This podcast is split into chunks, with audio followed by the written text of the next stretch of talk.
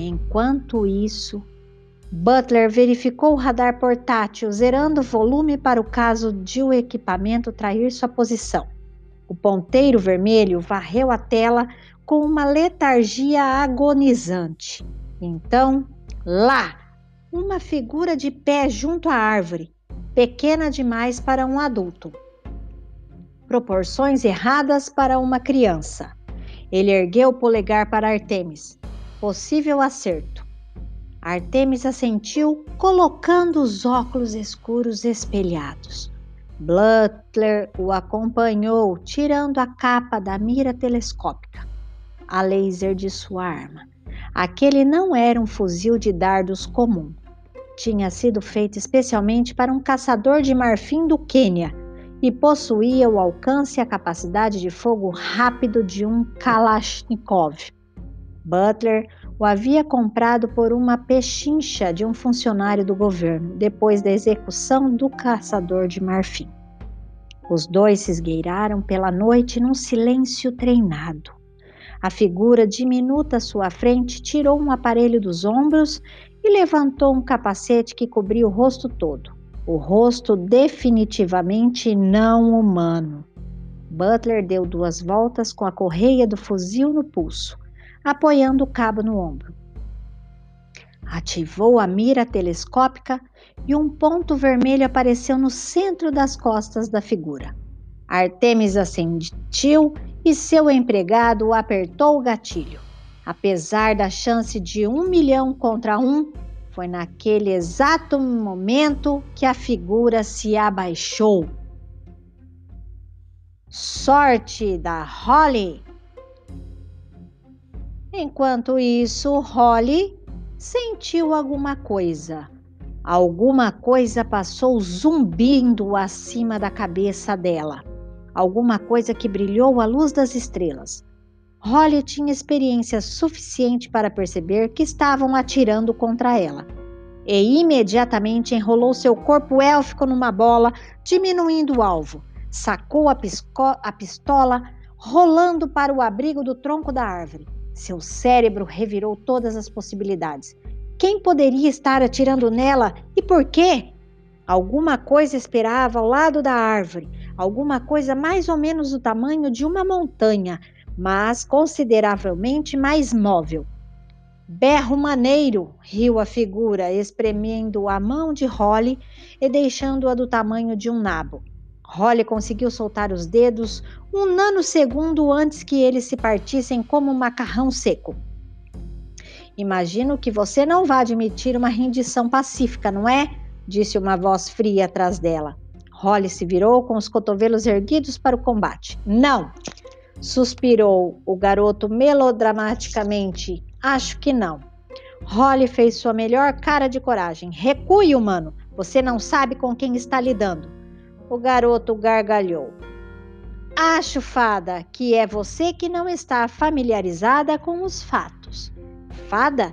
Ele sabia que ela era uma fada. Eu tenho magia, verme da lama, o bastante para transformar você e seu gorila em bosta de porco. O garoto deu um passo mais para perto.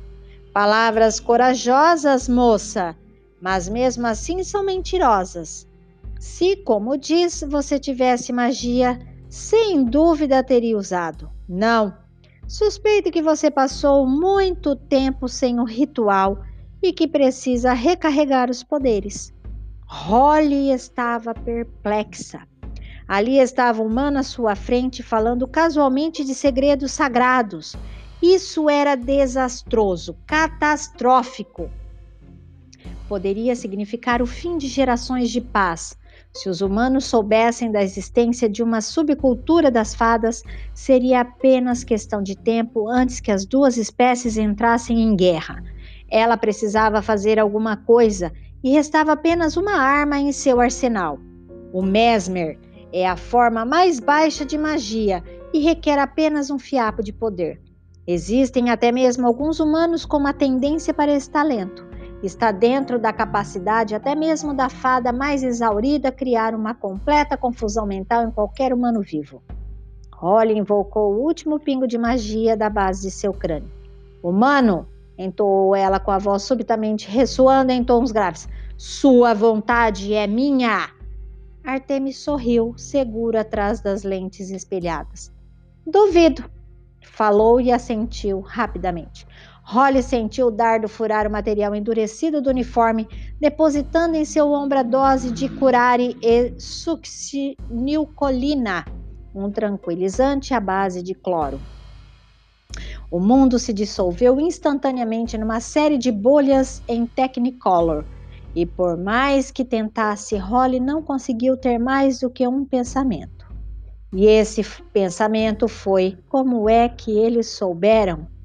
O pensamento espiralou em sua cabeça enquanto ela afundava na inconsciência. Como eles souberam? Como eles souberam? Como eles. Artemis, observando, viu a dor nos olhos da criatura enquanto a agulha hipodérmica mergulhava em seu corpo. E por um momento ele experimentou dúvidas. Uma fêmea não esperava isso uma fêmea como Juliet ou sua mãe. Então o momento passou e ele era ele de novo. Bom tiro! falou, curvando-se para examinar a prisioneira. Sem dúvida era uma garota. E bonita, de um jeito meio pontudo. Senhor? Hã? Butler estava apontando para o capacete da criatura, meio enterrado num monte de folhas onde a fado havia largado. Um zumbido vinha do topo. Artemis pegou aquela coisa pelas alças, procurando a fonte do barulho. Ah, aqui estamos. Ele tirou a câmera do suporte, tendo cuidado de apontar a lente para longe. Tecnologia das fadas. Impressionante! murmurou, tirando a bateria do encaixe. A câmera zumbiu e morreu. Fonte nuclear, se não estou enganado. Devemos ter o cuidado de não subestimar os oponentes. Butler assentiu, enfiando a prisioneira numa grande sacola de lona. Mais uma coisa para carregar através de dois campos, um atoleiro e um penhasco.